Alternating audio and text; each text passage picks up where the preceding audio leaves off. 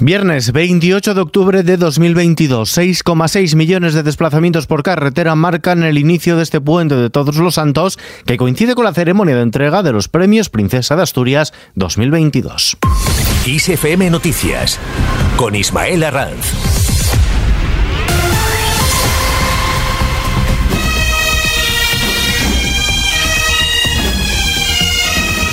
Las gaitas interpretando el himno de España reciben a la familia real en el Teatro Campo Amor de Oviedo, que acoge este viernes la entrega de la 42 edición de los premios Princesa de Asturias, que después de dos años marcados por las restricciones sanitarias de la pandemia, recuperan la plena normalidad en el desarrollo de la ceremonia. La princesa Leonor, la princesa de Asturias, preside el acto junto al rey Felipe VI, acompañados por la reina Leticia y la infanta Sofía, mientras que la reina Sofía lo sigue desde uno de los palcos.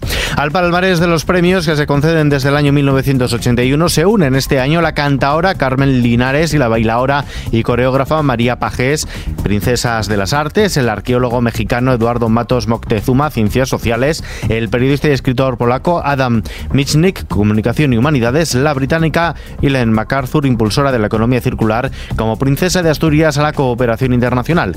Los otros ganadores son el dramaturgo Juan Mayorga, princesa de las letras, los científicos expertos en inteligencia artificial de Miss Hassabis, Jan LeCun, Joshua Bengio y Geoffrey Hinton, investigación científica y técnica, el arquitecto japonés Shigeru Ban, Concordia y la Fundación El Equipo Olímpico de Refugiados, Premio Princesa de Asturias de los Deportes 2022. Antes de la ceremonia, los reyes, la princesa y la infanta han recibido las tradicionales audiencias en el Hotel de la Reconquista de Oviedo. Mientras tanto, Sánchez acusa a Feijóo de no resistir a las presiones. El presidente del gobierno, Pedro Sánchez, ha acusado al líder de los populares, Alberto Núñez Feijóo, de no haber resistido las presiones para no renovar el Consejo General del Poder Judicial tras haber cerrado ya el acuerdo y haber pactado este jueves con él escenificarlo en una reunión el próximo 2 de noviembre. ¿Y qué dice Feijó?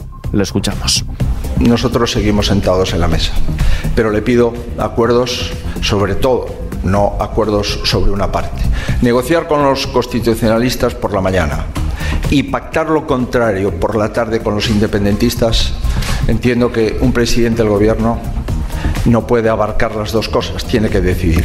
Y yo estoy a su disposición siempre, pero comprenderá usted que nosotros con los independentistas no tenemos compromisos. Por su parte, el presidente de la Junta de Andalucía, Juanma Moreno Bonilla, ha manifestado que en ningún caso ha habido presiones internas al presidente del Partido Popular para suspender la negociación del Consejo General del Poder Judicial mientras el gobierno negocia con los independentistas la reforma del delito de sedición. Dicho esto, Moreno Bonilla ha señalado que todos los presidentes autonómicos del PP están detrás de la decisión de Alberto Núñez Feijo de congelar esas negociaciones. Todos, y cuando digo todo, todos los presidentes autonómicos y todo el Partido Popular coinciden en una cosa que nos parece esencial. No se puede, ha habido una firme voluntad por parte del Partido Popular de llegar a un acuerdo en torno a, desbloquear el Consejo General del Poder Judicial y lo que nunca pensábamos es que iba el señor Sánchez una vez más iba a engañar, ¿no? Engañar en esa negociación. Hace referencia a la reforma del delito de sedición. A este respecto, el ministro de la Presidencia, Félix Bolaños, interlocutor por parte del Gobierno en esta negociación del Consejo General del Poder Judicial, y preguntado si se comprometió el gobierno con el PP en no tocar el delito de sedición en el Código Penal, ha respondido que el Ejecutivo ha dicho lo mismo en público que en privado y que no ha variado su posición sobre este asunto durante esa negociación para la renovación del Consejo General del Poder Judicial. Ayer se demostró claramente que el señor Feijó no tiene autonomía como líder de la derecha española y por tanto pues deja de ser un interlocutor válido. A partir de ahí pues el Partido Popular tiene un contador infinito de excusas para no cumplir la Constitución cuando no hay ninguna que lo pueda justificar. La Constitución hay que cumplirla. La situación en el Poder Judicial es muy grave. Una situación muy grave, dice Bolaños, y en la que coinciden también las principales asociaciones de jueces y magistrados. Jorge Fernández Vaquero, portavoz de la Asociación Judicial Francisco de Vitoria, María Jesús del Barco, presidenta de la Asociación Profesional de la Magistratura. Que es que al final la conclusión clara, la única que se puede sacar en claro de todo esto, es que el sistema judicial no le importa en absoluto a nadie. A nadie de los que tienen que tomar decisiones sobre la estructura institucional de la justicia en España. Y esto es demoledor. La situación es crítica y si era crítica hace un año, más lo es hoy. Y además es algo que nos está reclamando Europa de forma permanente y continuada. Es necesario que se renueve ya nuestro órgano de gobierno. Sobre la ley trans, el Grupo Parlamentario Socialista propone modificar el proyecto de ley para que los menores de 16 años y mayores de 12 necesiten una autorización judicial para poder cambiar de sexo en el registro. Así lo recoge en una de sus enmiendas todavía no definitivas. Mantiene el derecho a la libre autodeterminación de género para los mayores de 16 años. Será el lunes cuando los socialistas registren sus enmiendas definitivas a la futura norma después de varias semanas prorrogando el plazo, lo que ha originado el enfado del Ministerio de Igualdad y su socio de gobierno, así como de colectivos LGTBI que urgen aprobar esta ley cuanto antes. Más cosas, más de 103 millones de personas han tenido que dejar sus hogares y huir dentro o fuera de sus países como desplazados internos o refugiados. Son las últimas cifras actualizadas de la ACNUR, la Agencia de Naciones Unidas para los Refugiados, y que suponen un ascenso del 15% en lo que va de año.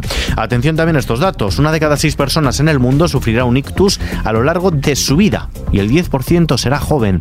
En España se producen 120.000 nuevos ictus y 40.000 personas fallecen por esta enfermedad. Este sábado se celebra el Día Mundial de una patología que supone la primera causa de muerte en mujeres, la primera causa de discapacidad adquirida en el adulto y la segunda causa de Otro dato, la superficie quemada en lo que va de año por incendios forestales en España triplica la media de la última década, puesto que se han quemado 260.000 hectáreas entre el 1 de enero y el pasado día 16 de octubre, cuando la media del decenio es de 87.755 hectáreas. Son datos provisionales del Ministerio para la Transición Ecológica que indican además que este año es el peor de la década en cuanto a incendios forestales. En los mercados, la bolsa ha bajado este viernes el 0,06% afectada por la caída de parte de los bancos, pero ha mantenido el nivel de los 7.900 puntos gracias al repunte de Wall Street. Después de cuatro sesiones consecutivas al alza, el IBEX 35 retrocede hasta los 7.916 puntos. El euro pierde la paridad y se cambia por 0,9951 dólares. Y antes de ver la previsión del tiempo, recordamos que este fin de semana toca decir adiós al horario de verano. Este domingo a las 3 de la madrugada habrá que retrasar los relojes una hora hasta las 2. Todo ello en cumplimiento con la normativa europea de obligado cumplimiento en todos los Estados miembros. El domingo será un día de 25 horas. A continuación, vistazo a la previsión del tiempo. Las altas temperaturas que se prevén para los próximos días por encima de los 32 grados en el sur y de los 25 grados en el litoral cantábrico confirman un nuevo episodio cálido en casi todo el país con valores muy inusuales para esta época más propios del inicio del verano. De momento mañana sábado cielos nubosos en el tercio noroeste peninsular con precipitaciones más intensas en la mitad oeste de Galicia de madrugada. Serán menos probables y más débiles cuanto más hacia el este y sur de la zona.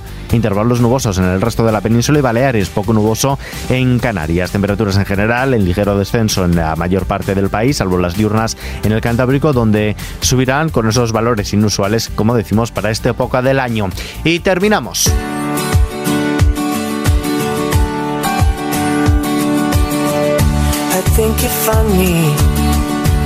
Es Anaya Twain. Publicará nuevo disco el próximo 3 de febrero. Se trata de Queen of Me, su primer álbum de estudio desde que en septiembre de 2017 lanzara Now.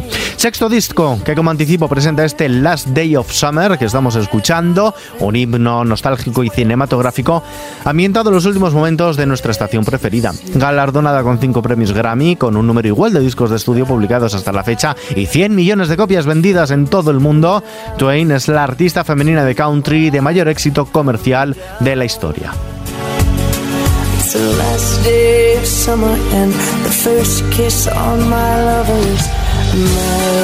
Con esta noticia que por cierto está ampliada en nuestra web xfm.es, nos despedimos por hoy, pero la información no descansa, continúa puntualmente actualizada en los boletines de XFM y en las ediciones de sábado y domingo de nuestro podcast XFM Noticias. Gustavo Luna en la realización, un saludo de Ismael Arranz, mucho cuidado al volante, recuerden también que este domingo se cambia la hora, a las 3 de la madrugada volverán a ser las 2, hasta el lunes.